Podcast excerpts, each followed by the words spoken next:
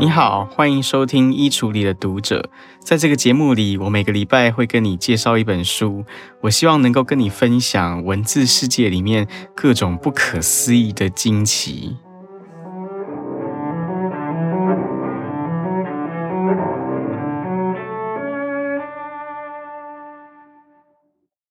曾经有一个历史事件，它发生在距离今天两百三十多年前的时候，然后它发生在一个距离台湾九万八千多公里远的一个地方，然后直到今天都还有很多历史学者不断的在全面性的研究它，然后从这个历史事件当中得到全新的看待历史的眼光。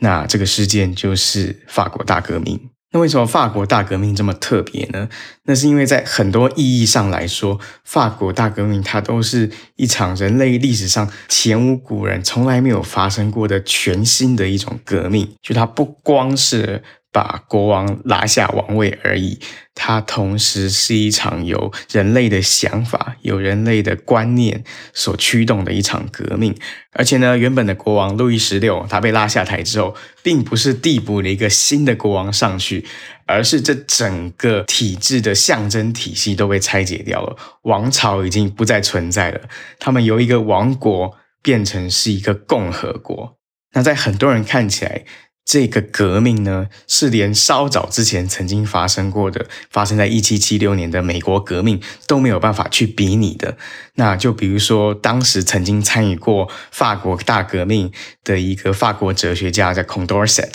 他就曾经说过一段话，他说。美国大革命没有像法国大革命这么困难，它稍微容易一点点。那是因为美国大革命它是属于殖民地人民的革命，它在殖民地美洲殖民地上，它创造了一个全新的国家。然后在这个全新的国家里面，它可以去设计一个全新的宪法、全新的政府，它可以全新的去想象一个民族，还有你这个民族里面人民跟政府的关系，它完全可以从零到有去重新。去想象它，可是法国大革命特殊的地方是什么呢？就是法国大革命的这个本来这个地方，法国它是一个王国，然后它是一个延续了非常久的一个旧体制，然后你要在这个旧体制里面，你不仅仅是要透过你全新的观念去创造一个新的国家，一个新的政府，同时呢，你还要。摆脱掉本来的这一种社会体制，摆脱掉旧有的人跟人之间互动的关系，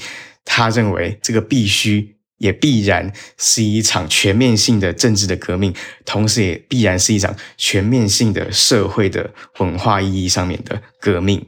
就比如说，在法国大革命之后，本来法语里面对先生、女士的那种尊称，比方说 Monsieur 或是 Madame，就通通都不用了。这革命分子就认为说，这种尊称呢，就还是在延续旧体制的那种人与人之间的尊卑关系，所以就通通改用成那种比较不正式的 “du”，就是 “you”，就是你，来表达呃称谓。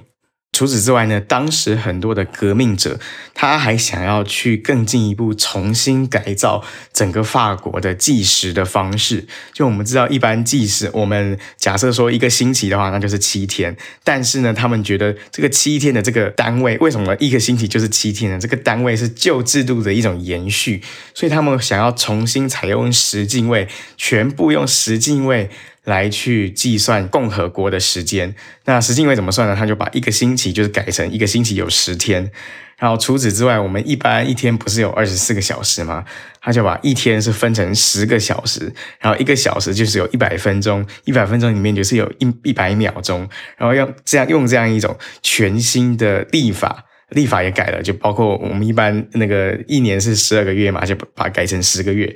然后用这种方法去完全采用一种人造的，然后一种全新的，好像摆脱历史束缚的一种全新的制度来去计算时间。虽然法国大革命它是距离今天已经超过两百多年前的一个历史事件，但是我们还是可以想象一下，如果你是法国大革命的亲历者的话，如果你真的就经历了法国大革命，那你会有什么感觉？就是当你所熟悉的一切社会关系都在剧烈的被改变，你所熟悉的一切的制度，不管是文化上的制度，或者是政治上的制度，都在剧烈的被改变。然后你亲身经历法国大革命最激情的那几个月的时候，你会有什么感受？呃，那根据当时的亲历者，真正的亲历者留下来的历史资料，我们可以发现，当时的人他们产生了一种好像是被延长的时间感，就是他们的一天的时间好像是被延长了无数倍一样的一天的时间。就是他们一天之内发生的事情实在是太多了，要吸收的新的资讯实在是太多了，然后要改变的生活习惯实在是太多了，以至于他们觉得一天好像是五天或者是十天那么样的漫长。我们知道法国大革命的最开头那一天，它是在一七八九年的七月十四号，因为那一天是巴黎市民攻陷了巴士底监狱的那一天。然后今天法国的国庆日，也就是定在七月十四号。然后呢，在当年的七月底的时候，当时法国有一个报纸叫做《巴黎革命报》，他就刊出一篇文章。然后这个文章里面就写说呢，在这一个礼拜之内，也就是从七月十四号巴士底监狱、呃、被攻陷那一天之后的一个礼拜，他觉得这个礼拜感觉就好像六个世纪一样那么的漫长。那我们千万不要小看这一种被延长的时间感，因为还真的就有一些历史学家专门针对法国大革命所带来的这一种延长的时间感做出了历史的研究，而且他们还发现说，这种被延长的时间感，并不只是因为连续的在密集的时间里面发生很多事件，所以你觉得现在的时间被延长了，而是这个延长的时间感其实有更深刻的历史的意义。就我们一般讲到时间的时候，我们很可能会把它分成三个不同的区块。这三个区块就是过去、现在跟未来。那其实不同时代的人，他在看待过去、现在、未来的时候，很可能会去赋予这三种时间不一样的关系。呃，就比如说在法国大革命以前，就比如说我们在讲到古罗马时期，或者我们讲到中世纪时期的欧洲人。他们看待过去跟现在的关系，其实他们是用一种非常特定的关系去看待它。就是我们说过去，它可能啊、就是历史。那历史事件在很多时候，他们会认为历史其实是一种生命的导师。就当时的人，以前的欧洲人，他们在写历史的时候，有一个非常流行的历史书写的格式。然后这个历史书写的格式，假如用呃拉丁文来讲的话，它叫做 Historia Magista Vitae。什么意思呢？意思就是历史是生命的老师。就包括我们看到古罗马的大作家，也是大演说家西塞罗，他就有一本书，他的书名就叫做 Historia Magista Vitae 就是历史作为生命的导师。然后在这一类的历史书写里面，他就是收集的历史事件，他的目的。很明确，他就是要告诉现在阅读这本书的读者，当你面对到类似的现象、类似的问题的时候，你能够参考以前人的经验，然后你把过去的历史事件当做老师，然后你就能够知道说啊，我现在要怎么做。这是呃，从古罗马一直到中世纪的欧洲人，他们看待历史、看待过去的一个非常特定的方式，就是他们认为历史。跟过去，他会重复出现，所以他能够作为现在的老师，他能够指导现在生活的人，他能够扮演起一种生命导师的功能。那之所以古代世界的人，还有中世纪的人，他们之所以会有这样的观念，其实是有背后是有一个呃社会经济的脉络在支撑它的。那个社会经济的脉络，就是在漫长的古代世界，还有漫长的中世纪世界里面。我们说它是漫长的，那就是因为这一段时期人类社会的生产力、人类社会的经济发展是非常非常有限、非常非常缓慢的。就比如说一个西元第四世纪的人，他如果穿越到了西元第十四世纪的时候，呃，他的至少在生活技能方面。他不会有太大的问题，但是我们可能很难想象，假如一个西元十一世纪的人，他突然穿越到了二十一世纪的话，那他要怎么样生活？那他甚至可能没有办法去理解这个世界是怎么样去运作的，他更不可能直接就投入到职场去工作。那就是因为西元十一世纪到西元二十一世纪的这中间的经济发展的差别实在是太巨大了。那所以在法国大革命之前，历史过去的事件之所以能够成为生命的导师，当然最主要的原因就是因为这个世界的变化实在非常的缓慢，几百年来可能只变化一点点，所以过去的事件当然可以指导现在的你要去怎么做。但是呢，到了十八世纪，甚至到了法国大革命的时候，历史就已经渐渐不再能够作为现实的老师了。那就是因为这个世界变化的太大了，而且尤其是在法国大革命的时候，法国大革命它从根本上它就是一个从观念上要去创造一个全新的共和国，它要去创造一个全新的国家、全新的政府、全新的文化、全新的人民的这样一场革命的时候，它从根本上就不会认为说我应该要拿过去的事件作为我生命的导师，所以它是要。反而是要切断，呃，这个新鲜的共和国跟过去所有一切成就事物的联系。那在这样的情况底下，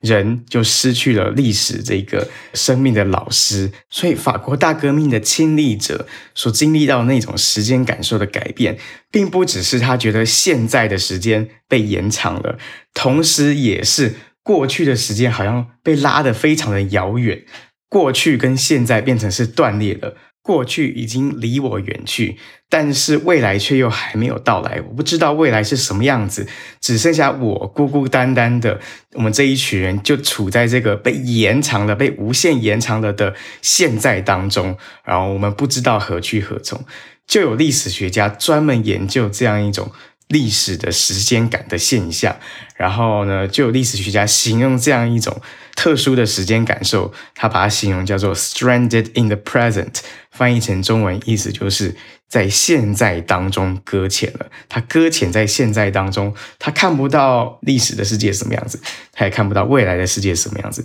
他只能看到无限延长的现在。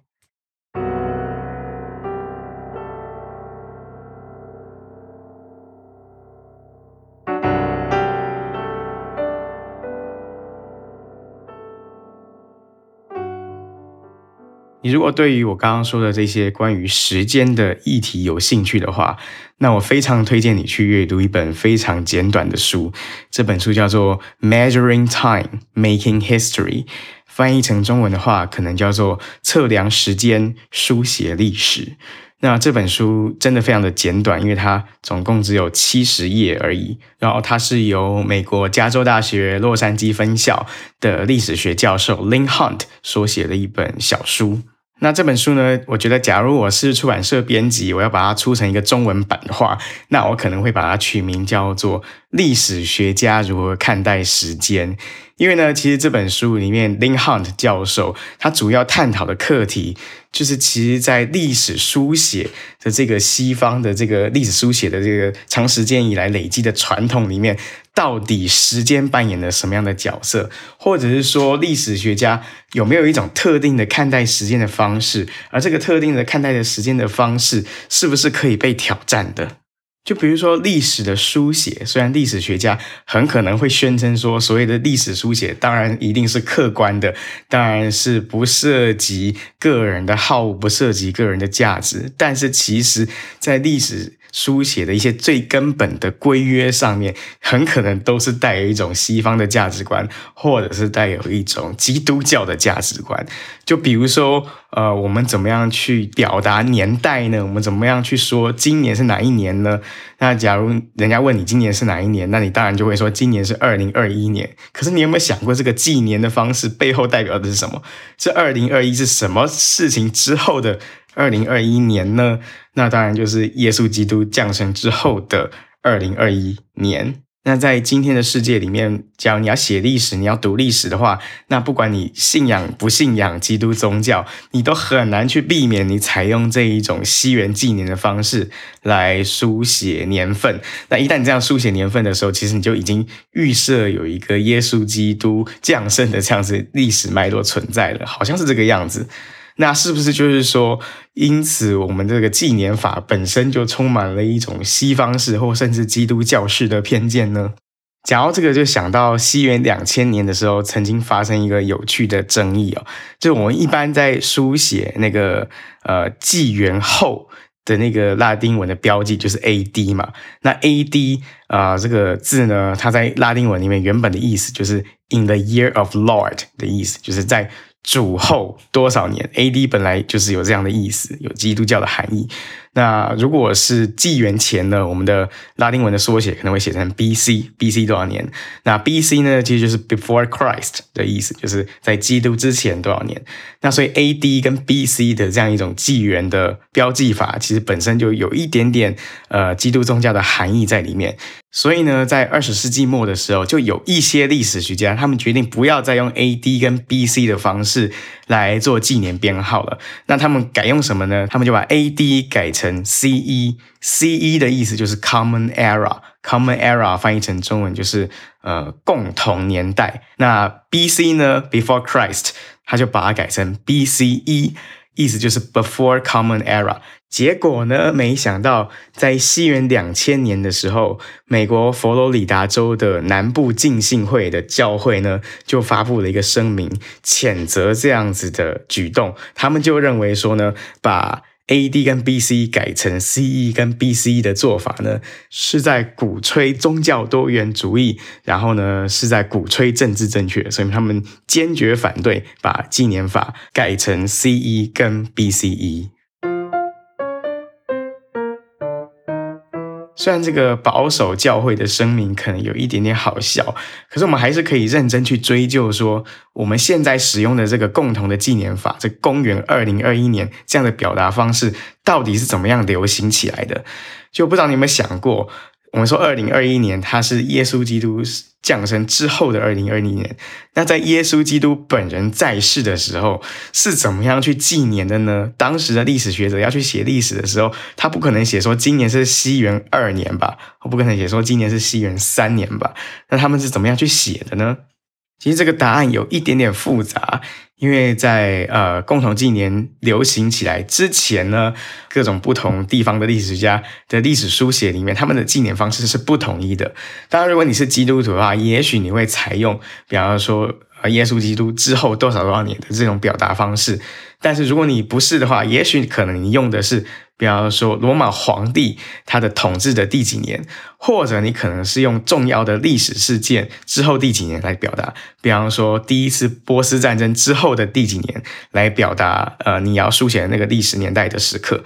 假如你是犹太人的话，可能你就会想用犹太人的历史上的重要的事件，比如说第二圣殿被毁之后的多少年来作为纪念的方式，或者说大卫王在位之后多少年作为纪念的方式。甚至有一些人还更厉害，他就是用他自己考据出来的，他认为世界诞生在什么时候的那一年，他就用那一年作为纪年的基准。比方说，有些人就考据出来，他认为世界是诞生在四千多年以前，或者有些人考据出来，他认为世界诞生在六千多年以前，他就用那一年来当做历史的元年。那如果你真的要说到我们现在所熟悉的这种西元纪年法的出现跟流行的话，那其实要到十七世纪才开始的。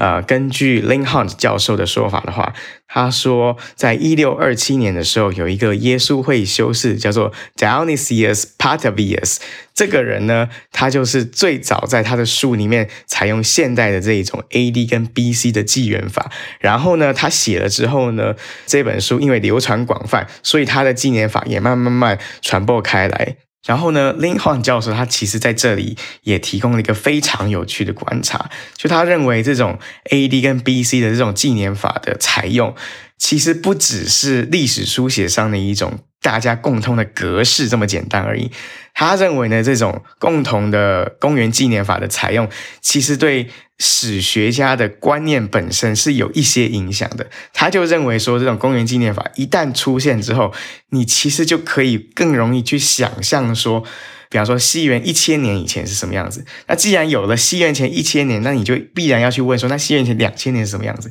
必然要去问说，西元三千年、四千年什么样子？甚至你可能问到西元前十万年的世界应该是什么样子？你就可以无限的往后推，因为理论上耶稣基督诞生以前的那个时间是无止境的，你可以不断不断的往前追问，所以从这里面也才诞生出了我们现代意义所了解的那种自然史。啊、我们知道地球在四十六亿年前诞生，然后地球的生命大概在三十多亿年前诞生，这样一种大的尺度，呃，他认为公元纪年法对于我们去想象这么远古以前的世界是有帮助的。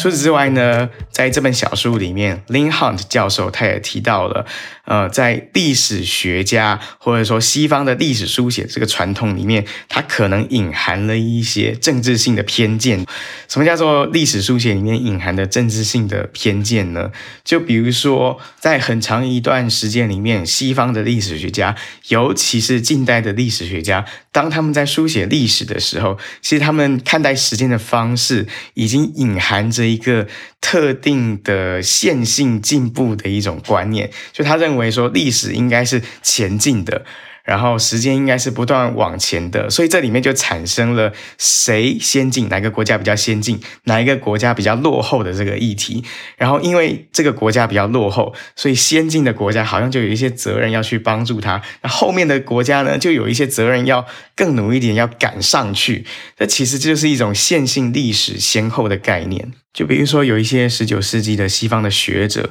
当他们到亚洲或当他们到美洲做旅游的时候，他们的记录里面都写到一些很有趣的事情，就是他们觉得他们好像不只是在做地理上的旅行，他们好像甚至是在做时光上的旅行。因为当他们到亚洲，当他们到美洲，呃，这些殖民地去看的时候，他就觉得说这些地方好像是五百年前以前的世界，或者很像是两百年以前的世界。那今天的欧洲呢，才是这一些。属于过去的世界，他们应该要朝向，他们应该要努力达成的目标。那当然，在这样一种想法里面，就会去催生了，或者说会去巩固了欧洲至上，然后欧洲的文明才是历史发展的目标的这样一种看法。除此之外呢，在这个书的后面，Leigh Hunt 他也针对现在的就当下的历史书写的潮流提出了一些反思。就他说，近二十年内、近三十年内，有一个非常强烈的历史书写潮流，那就是大家都很着迷要去书写新的历史。什么叫新的历史呢？就一方面，我们可能特别在意二十世纪的历史，我们甚至特别在意二十一世纪。过去这十年或二十年的历史，比如说我们非常在离我们很近的历史时期的历史。那另外一方面呢，我们也常常会发明很多呃新的看法或新的理论，要去解释过去的历史。呃，根据 Linhan 教授提供的数据，他说呢，在整个十七世纪，十七世纪这一百年里面，在所有英文出版的著作当中，只有六本书的标题是叫做 New History，就是新历史。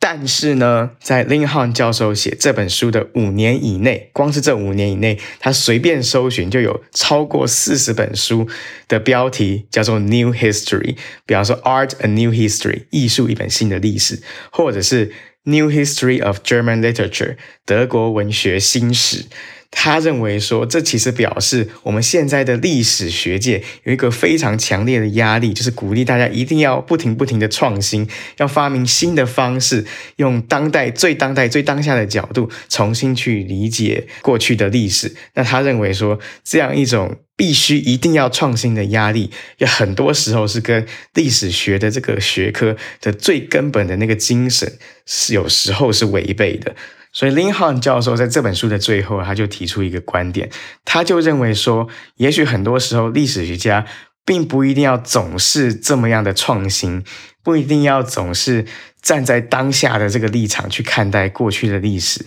也许我们可以稍微放开一下眼界，我们不一定要从所谓的文明出现之后再去看人类的历史，我们甚至不一定要去看人类的历史，我们可以去看。四十六亿年前开始的地球的历史，我们可以去看生物发展的自然史。他认为这一些呃更久远以前向后延伸的这一些历史的探索，对于历史学家来说也是很重要的。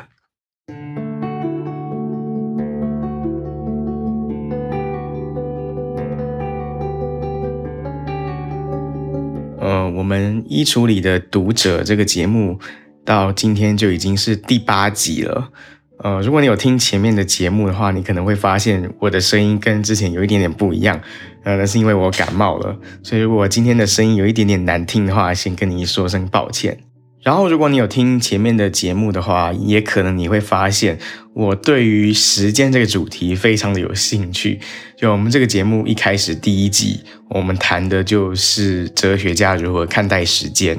然后今天这一集，我们谈的是历史学家如何看待时间。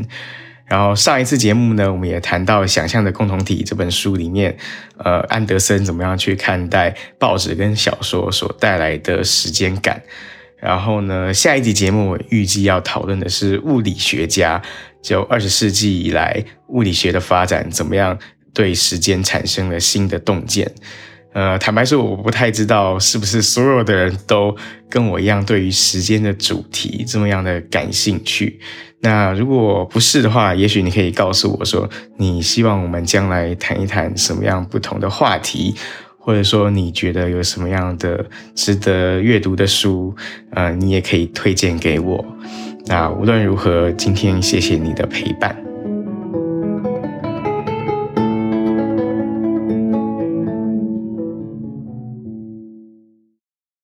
在节目的最后，我想要再提醒大家一次，呃，因为我不是任何领域的专家，所以有可能在节目里面我犯了一些错误，呃，或者是有一些不够周延的地方，我很希望大家都能够尽量的批判我，让我可以有所反省。我的 email 地址就是 closetreader 一二三 at gmail dot com，或者呢，你也可以到各大社交平台就可以给我留言。我很期待收到大家的留言，并且呢，我很奢侈的希望这个节目的听众都可以成为我的良师益友。我们下次再见。